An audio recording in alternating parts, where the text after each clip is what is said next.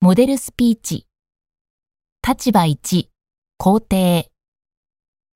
I believe the government is already doing enough to protect workers' rights. I'd like to tell you about my reasons, which include protections for females, government regulations for workplaces, and some innovative policies.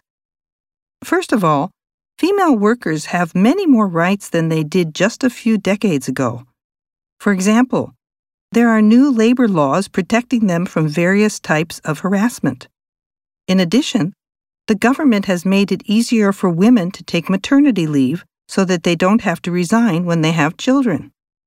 The government's regulations have also been highly effective in protecting the health and safety of workers.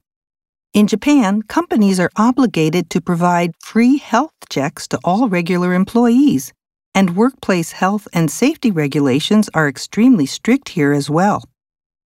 There's also a comprehensive system for compensating workers who are injured or become ill on the job.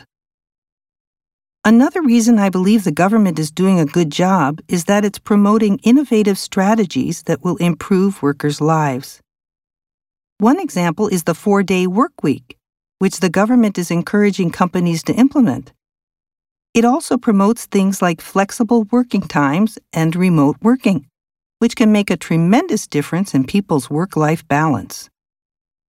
When you look at all these changes and policies, I feel lucky to live in a country where the government is doing such an excellent job of protecting the rights of workers.